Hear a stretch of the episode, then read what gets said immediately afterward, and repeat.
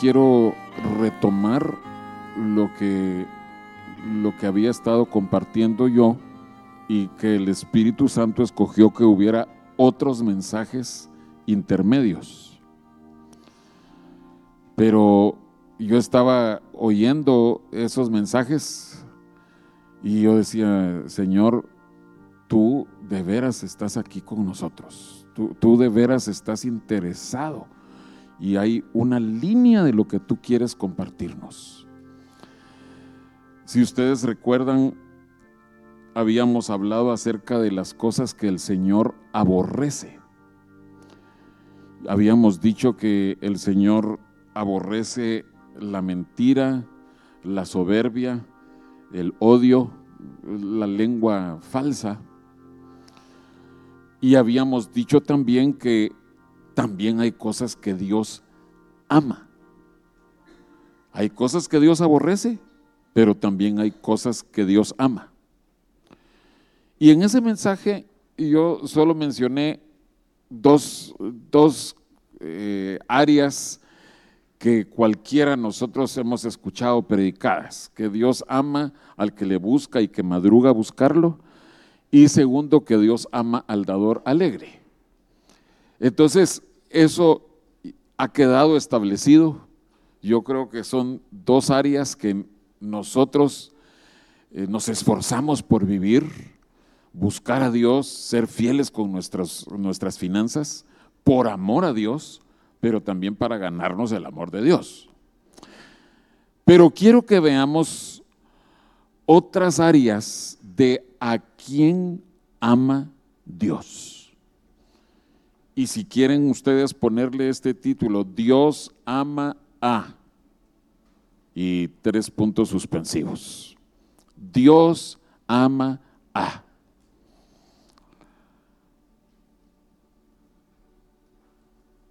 Uno de los pasajes que tocaba el hermano Álvaro está en Romanos capítulo 5. Y esta, esta eh, verdad que, vemos ahí en Romanos capítulo 5. Esto es algo que tiene que traernos una eh, seguridad, una confianza, un alivio. Porque nosotros, siendo humanos y siendo frágiles y siendo inclinados, propensos a desviarnos, necesitamos esta seguridad. Dice Romanos 5, 8. Mas Dios muestra su amor para con nosotros en que siendo aún pecadores, Cristo murió por nosotros. Eh, recuérdense que eh, Juan 3:16 dice claramente que Dios por amor, por amor, por amor envió a su Hijo para que muriera por nosotros. Y esto obviamente es un mensaje de salvación, pero también es un mensaje de reconciliación y de reconfortar al cristiano que falla. Sigue diciendo ahí, pues mucho más, y, quiero que, enfaticemos ese mucho más, pues mucho más estando ya justificados en su sangre, o sea, ya siendo salvos, ya no somos eh, ajenos, ya no somos alejados al pueblo de Dios, ya justificados en su sangre, por él seremos salvos de la ira. Porque si siendo enemigos, o sea, si antes de ser salvos, fuimos reconciliados con Dios por la muerte de su Hijo, mucho más, ya siendo salvos, o como dice ahí, estando reconciliados, seremos salvos por su vida. Entonces, lo que el Espíritu Santo nos está diciendo aquí. Si tú cuando no eras nacido de nuevo, experimentaste el amor de Dios aún siendo pecador. Imagínate, mucho más siendo un hijo de Dios. Experimentas el amor de Dios y su perdón cuando tú fallas. Este miércoles el Espíritu Santo nos recordaba del espíritu de arrepentimiento que necesita estar operando en nuestros corazones y eh, nos compartía que, que son demasiadas las áreas de posibilidad de pecar y que definitivamente todos nos hallamos pecando, fallándole a Dios. Aunque nosotros digamos que estamos bien, que, ahí la llevamos. No, necesitamos arrepentimiento. Pero ese arrepentimiento encuentra a un Dios dispuesto a reconciliarnos, porque nos ama.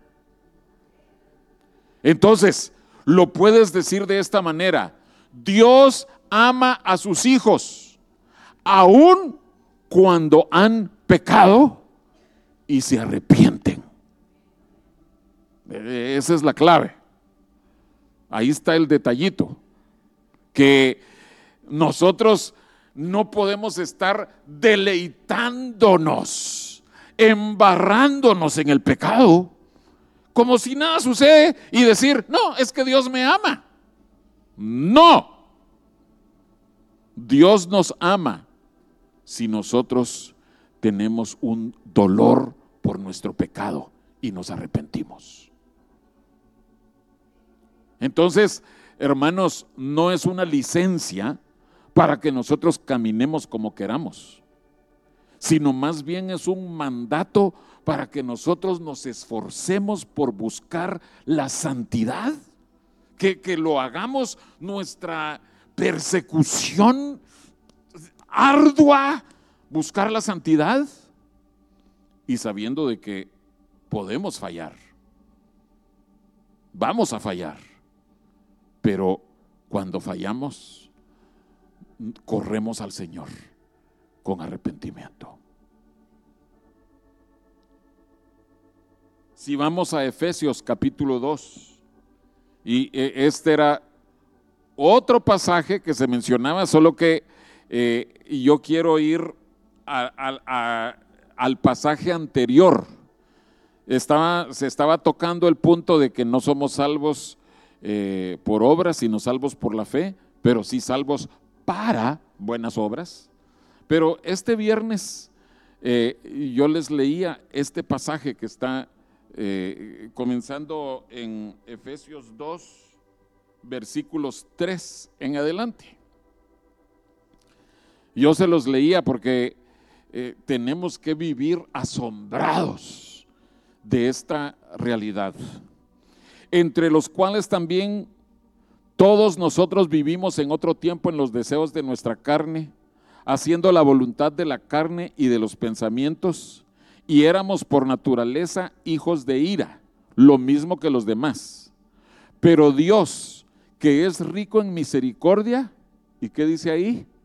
Por su gran amor con que nos amó, y como que está retomando lo mismo que Romanos 5, aún estando nosotros muertos en pecado, nos dio vida juntamente con Cristo, por gracia sois salvos, y juntamente con Él nos resucitó, y esto es lo que quiero que veamos, y asimismo nos hizo sentar en los lugares celestiales con Cristo Jesús, para mostrar en los siglos venideros las abundantes riquezas de su gracia en su bondad para con nosotros en Cristo Jesús.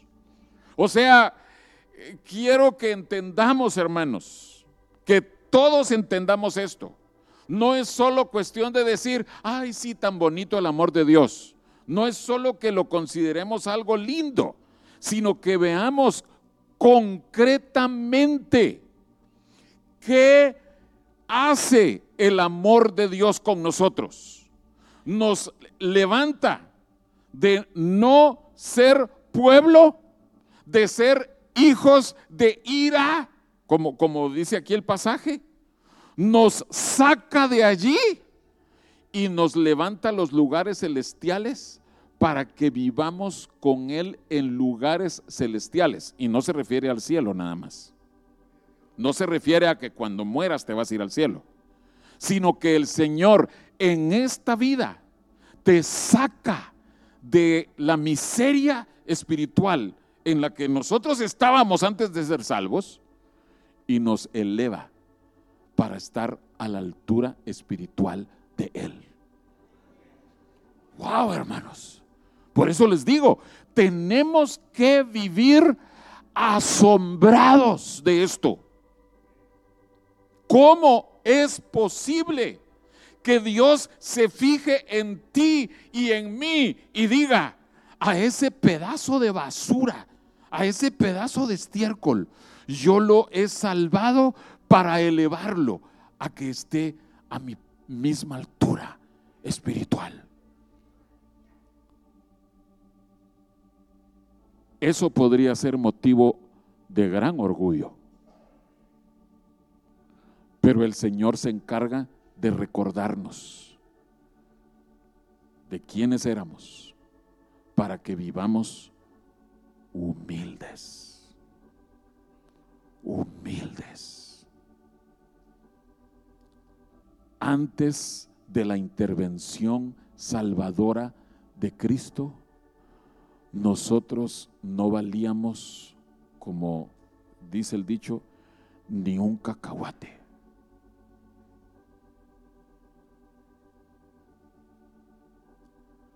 Ahora hemos sido colocados a la misma altura que nuestro Dios. Wow. Dios nos amó de tal manera. Dios nos ama de tal manera.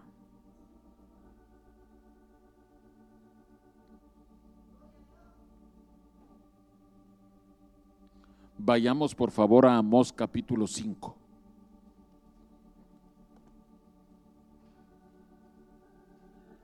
Y estoy agradecido con Dios por las palabras de profecía. estoy agradecido con Dios de que eh, no nadie dijo la profecía diciendo Efesios capítulo 2, que lo acabamos de, de leer el viernes, para que nosotros veamos que el Espíritu de Dios sí soberanamente se mueve y habla en medio de nosotros. Y tenemos que decir eso con gran reverencia a Dios.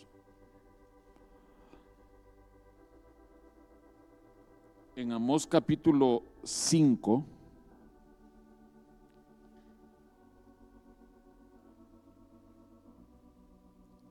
versos 14 y 15. Los voy a leer muy despacito. Buscad lo bueno y no lo malo para que viváis? Porque así Jehová Dios de los ejércitos estará con vosotros, como decís. Aborreced el mal y amad el bien y estableced la justicia en juicio. Y esa palabrita siguiente que dice, quizá Jehová Dios de los ejércitos tendrá piedad del remanente de José. Eh, eh, solo quiero que eh, entendamos que este quizás no es que esté en duda el poder y el amor de Dios, pero una profecía, una palabra esta mañana nos decía, ¿quién os ha dicho que escaparéis. Y el Espíritu Santo lo decía por lo menos tres veces en esa, en esa palabra. ¿Quién os ha dicho que escaparéis? Eso es este quizá. que nosotros, a pesar de que la salvación de Dios es firme y segura, nosotros no podemos caminar confiados en que nosotros ya somos vencedores, ganadores, como lo queramos llamar, sino que aún con la certeza de la salvación de Dios, nuestro corazón tiene que vivir humilde delante de Dios y seguirle rogando a Dios. Mi esposa eh, puso un, versículo allí en, en nuestro cuarto, creo que ya se los he mencionado. El pobre habla con ruegos. Es, un proverbio para quienes no, lo identifican. ¿Qué, ¿Qué significa lo opuesto? Que el rico habla con exigencias, demandando. Ay, hermanos, creo que todos conocemos a, cristianos que, que, le demandan a Dios, que le exigen. Ay, hermanos, el pobre habla con ruegos. Y aquí Amós nos está diciendo, busca a Dios, esfuérzate, asegúrate de caminar buscando a Dios. Quizás, como pobres espiritualmente, quizás el Señor tendrá misericordia del remanente de José. Ahí se acuerdan que yo me llamo José. Quizás Dios tendrá misericordia de esta congregación. Quizás. Y, repito, por favor, no podemos poner en tela de duda el amor y el poder de Dios. Es cuestión nuestra, ese quizás.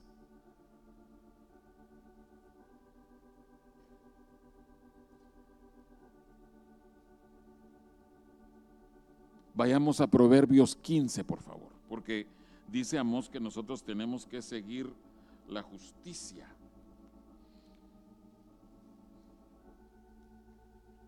Proverbios 15 y verso 9. Abominación es a Jehová el camino del impío, mas el ama al que sigue justicia. Más tarde vamos a, ver algo más acerca de escoger la justicia, seguir la justicia. Pero Amós y Proverbios nos están diciendo que Dios está atento.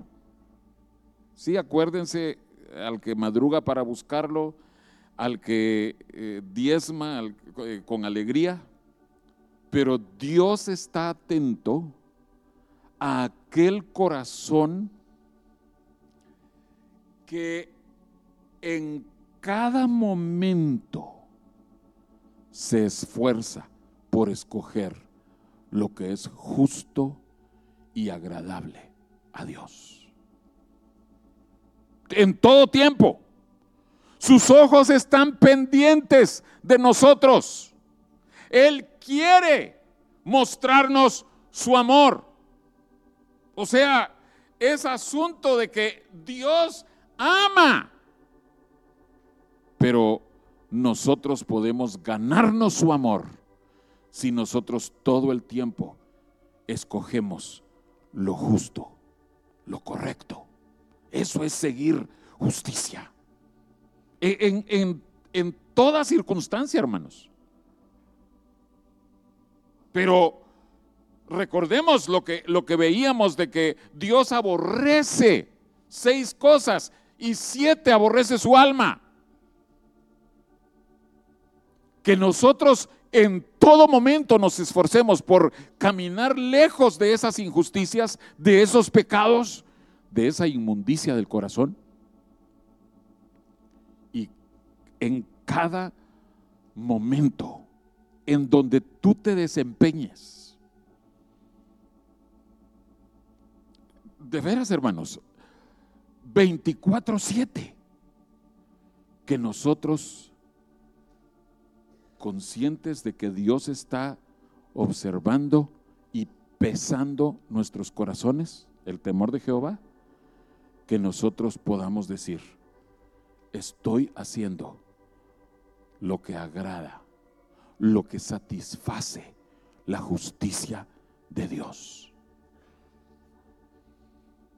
Piensa tú en cada área de tu vida en, lo que tú haces. Esposo, esposa, padres, hijos, vecinos, prójimos, nuestros hermanos, nuestros compañeros de trabajo, en todo lugar.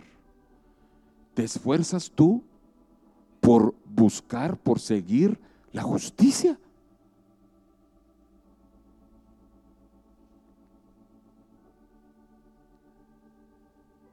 yo he platicado con personas que eh, consideran que es responsabilidad de cada cristiano hacer ver a, cada, a todos y a cada uno lo que dice la Biblia.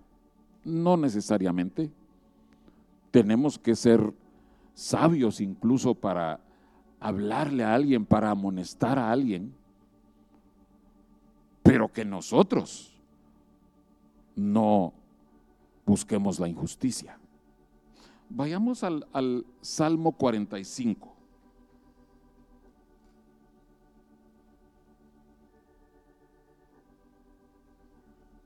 Está en esta misma dirección, pero añade, añade otras cosas. Dice el Salmo 45, 7.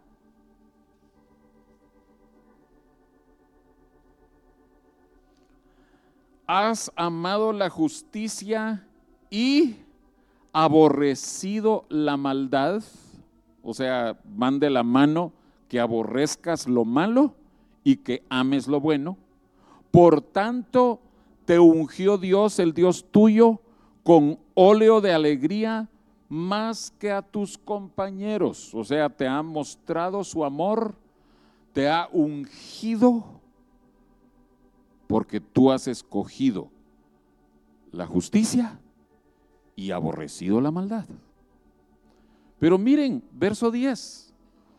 Oye, hija, y mira e inclina tu oído. Olvida tu pueblo y la casa de tu padre, y deseará el rey tu hermosura. E inclínate a él, porque él es tu Señor y las hijas de Tiro vendrán con presentes, implorarán tu favor los ricos del pueblo. Hablando acerca de óleo de gozo más que a los compañeros. Hablando acerca de recibir el amor y el favor de Dios por cosas que nosotros hagamos. Una de las áreas en donde nosotros tenemos que escoger a Dios tiene que ver con olvida tu pueblo y la casa de tu padre y deseará el rey tu hermosura. Hmm. Muchas veces Dios nos pone a nosotros en la disyuntiva de escoger el camino de Dios o el camino de nuestros padres. Y, puede ser en muchas áreas, en muchas áreas.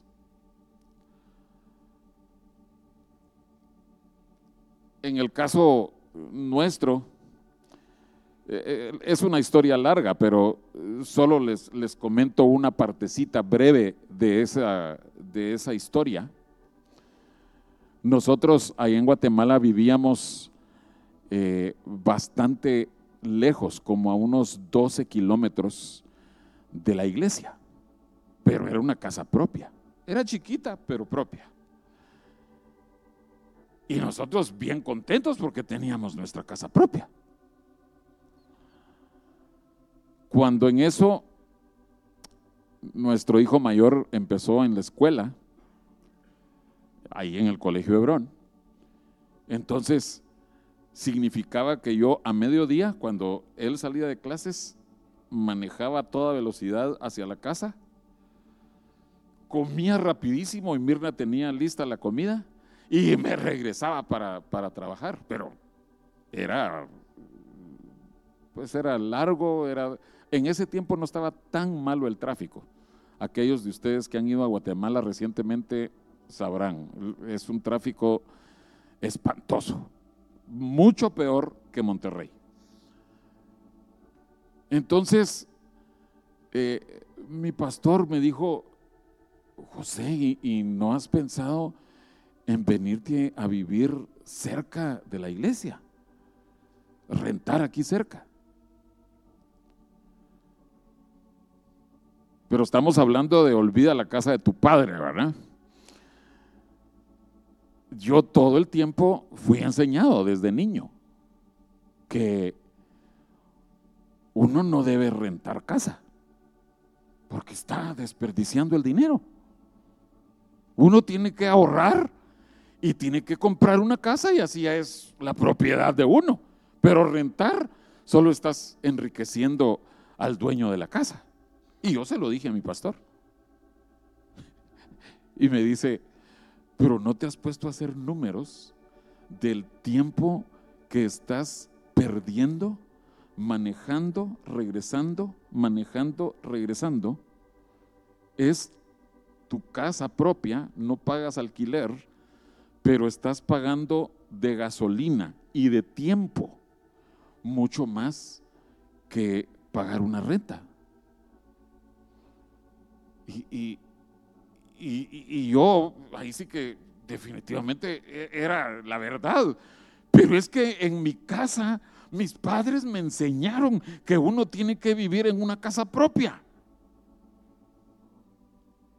Hermanos, eh, deben saber que e, esa misma tarde, después de haber hablado con el pastor, empezamos a buscar casa. El Señor nos proveyó una casa que estaba a cuántos cuatro o cinco minutos de la iglesia.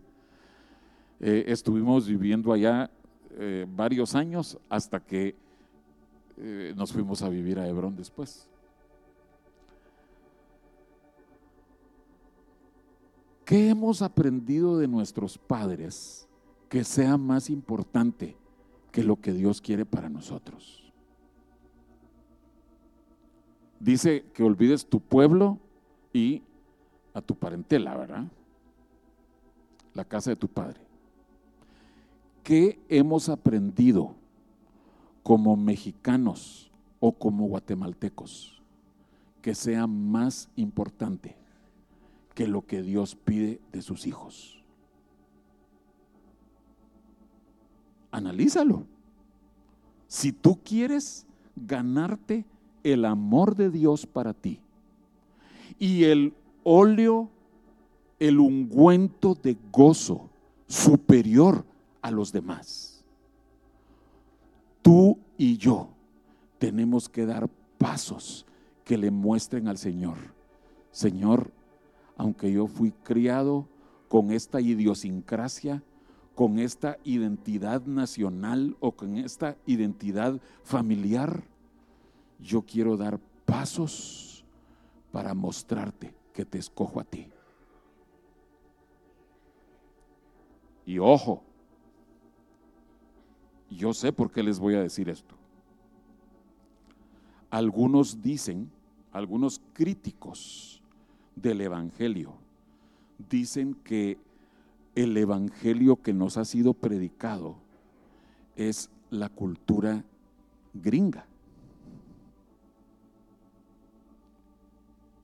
Entonces, como en América Latina hay eh, una actitud anti-yankee, Yankees Go Home, ¿verdad?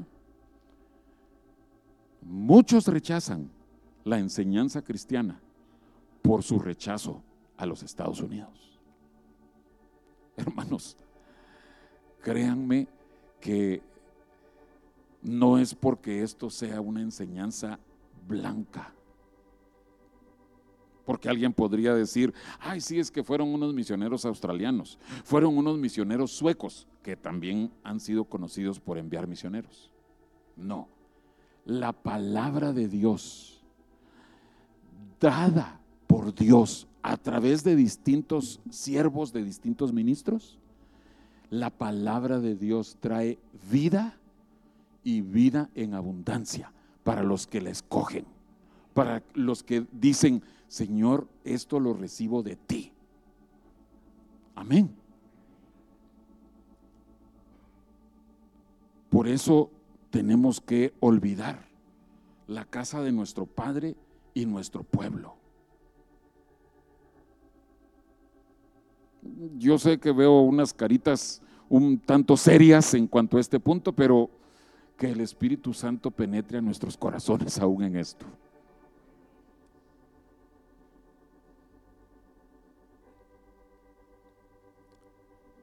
Pero si has de recordar algo de este mensaje, te pido que pongas atención en los siguientes dos versículos que vamos a ver. Si, si, algo queda en tu corazón y en tu mente, que sea lo siguiente que vamos a ver. Marcos, capítulo 10. Y lo puedes poner de esta manera en tus notas. ¿Qué hago yo con el amor de Dios? Marcos, capítulo 10.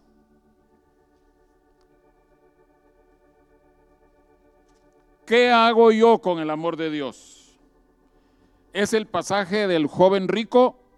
Todos conocemos qué, cuál fue esa interacción entre Jesús y el joven rico.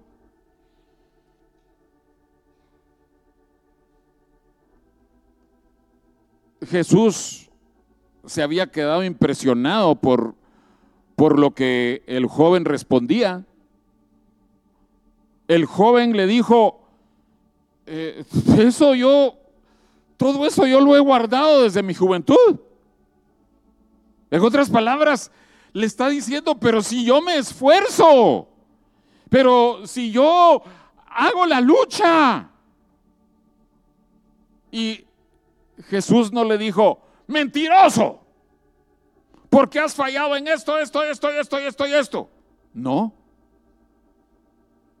Jesús no lo contradijo. E ese silencio yo creo que le otorgaba, ok, está bien, es cierto, todo eso lo has guardado desde tu, juventud, pero miren cómo dice el verso 21. Marcos 10, 21. Entonces Jesús mirándole, ¿qué dice? Hmm.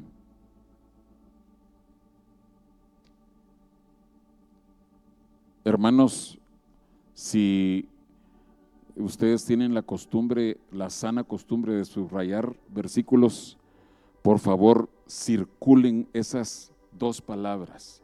Le amó.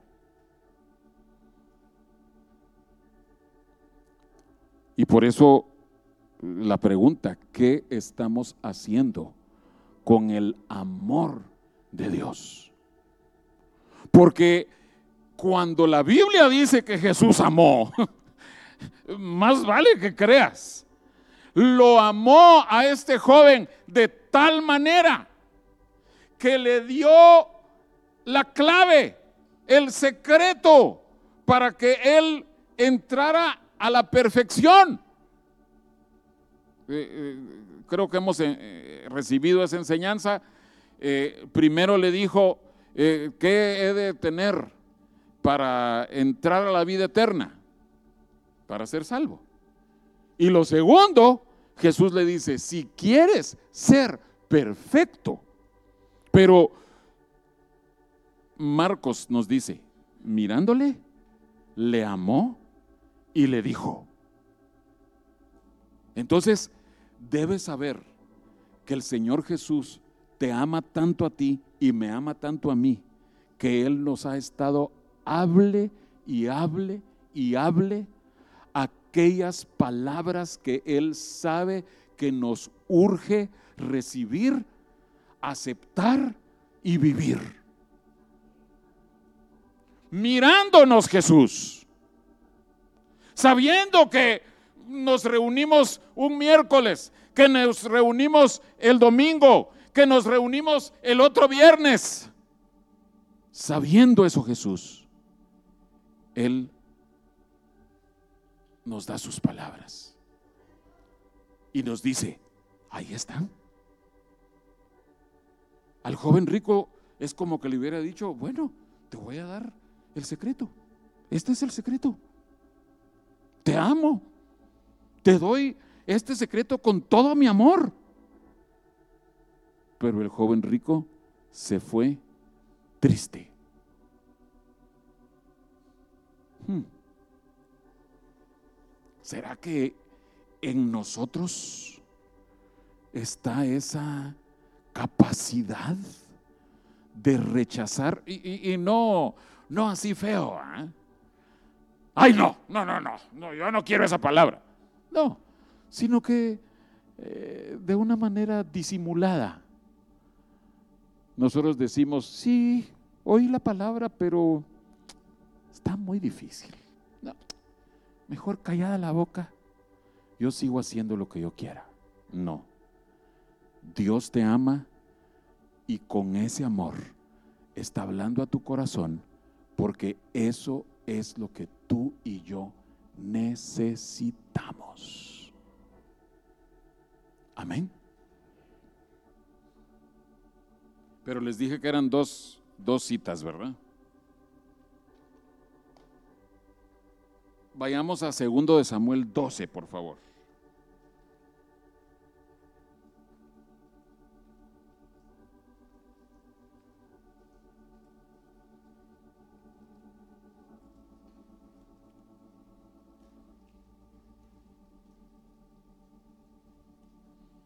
Y eh, por un momento yo pensé en poner de título a este mensaje, Gedidías, el bebé amado por Dios. Pero ustedes decidan si le ponen ese título o el título de Dios ama a.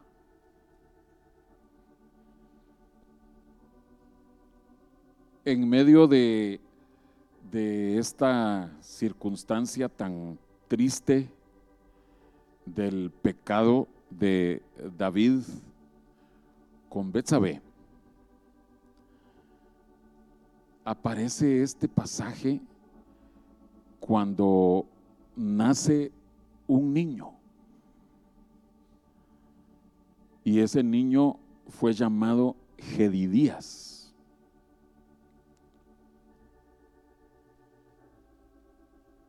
Segundo de Samuel 12, versículo 24. Y consoló David a Betsabé, su mujer, y llegándose a ella, durmió con ella, y ella le dio a luz un hijo, y llamó su nombre Salomón, al cual amó Jehová. Y envió un mensaje por medio de Natán profeta Así llamó su nombre Gedidías a causa de Jehová. Y si tienen ustedes eh, abajo la definición de la palabra o del nombre Gedidías, esto es amado de Jehová. Salomón, de parte de Dios Dios le puso otro nombre a Salomón, Gedidías, amado de Jehová. Y hermanos, déjenme decirles, creo que en toda la escritura no hay personaje más controversial que Salomón.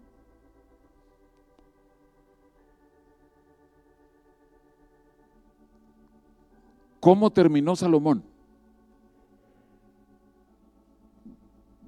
Yo he escuchado quienes abogan por un lado que dicen, no, es que el cantar de los cantares. Otros que abogan por el otro lado, no, es que eclesiastés. Hermanos, hay argumentos para cada lado. ¿Cómo terminó? Pero esa misma incertidumbre, esa misma inseguridad tiene que ponernos a temblar a nosotros. Porque Dios exprofeso dijo que le pusieran por nombre amado de Jehová. Gedidías. O sea, envió a un profeta a decirle, pónganle Gedidías.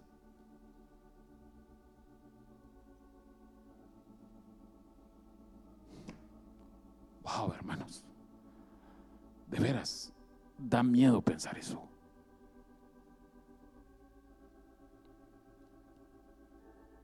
Da.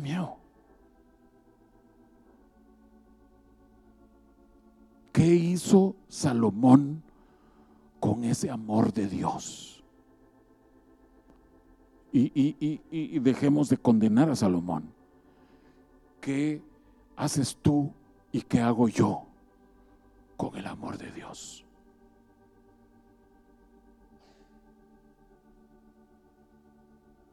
¿Qué haces tú con todo aquello que Dios te ha dado?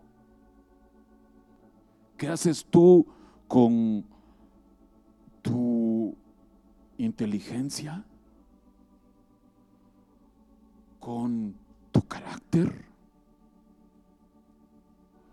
¿Con tus riquezas? ¿Con tu belleza o con tu guapura? ¿Qué haces tú? Con lo que Dios te ha dado por amor. Esa es la cosa, que Dios nos ha dado eso porque nos ama. Tal vez no nos llamamos Gedidías, porque pues sonaría raro en español, ¿verdad?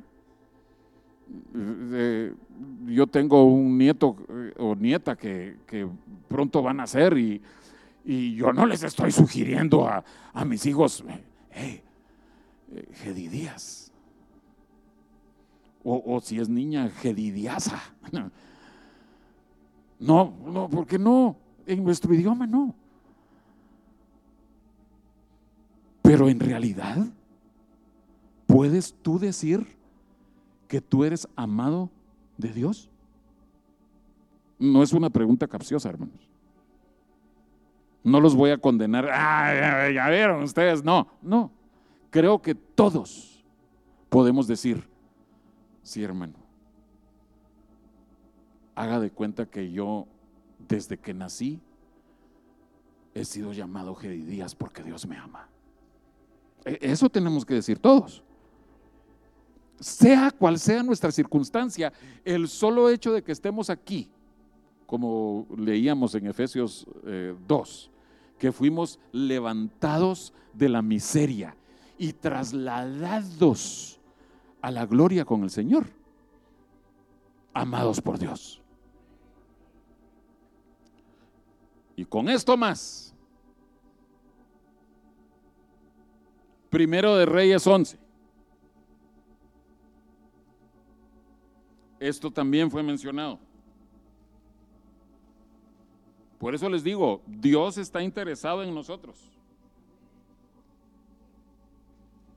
Primero de Reyes 11. Ay. E, e, ese principio del capítulo 11 eh, es bien triste porque menciona la dualidad del corazón de Salomón. Por eso yo les digo, no sabemos exactamente cuál fue el final de Salomón. Eh, menciona que tuvo muchas mujeres, menciona que se fue en pos de los dioses de todas esas mujeres extranjeras. Pero dice el versículo 9 de Primero de Reyes 11. Lo acaban de leer ustedes. Y se enojó Jehová contra Salomón por cuanto su corazón se había apartado de Jehová Dios de Israel, que se le había aparecido dos veces.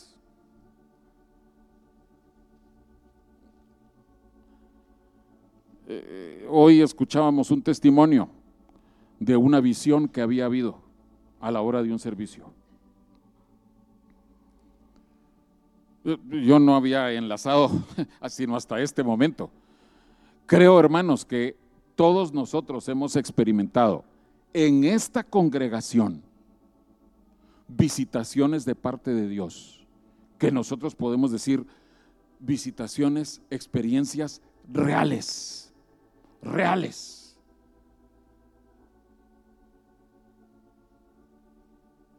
Y Dios le recrimina a Salomón y le dice, estoy enojado contigo porque te me aparecí dos veces y mira lo que tú estás haciendo con esas visitaciones.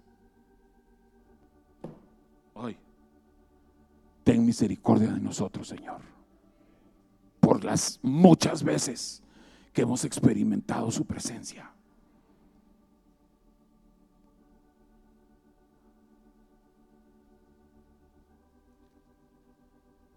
Y aún así, y con esto voy a terminar, aún así,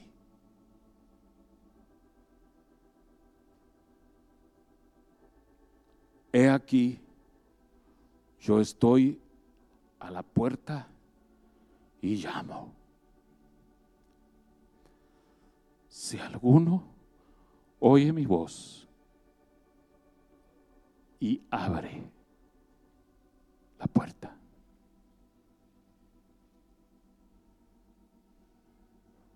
Quiero que sepas, hermano, que el Señor no va a botar la puerta de un golpe, sino que Él está esperando. Él nos ama, pero está esperando a que nosotros mismos abramos la puerta y que le digamos, pasa Señor, pasa adelante. Gracias porque vienes para mostrarme tu amor. ¿A quién les va a mostrar su amor el Señor? A los que abramos la puerta. Así. Él puede estar, toque, toque, toque la puerta, pero si no la abrimos,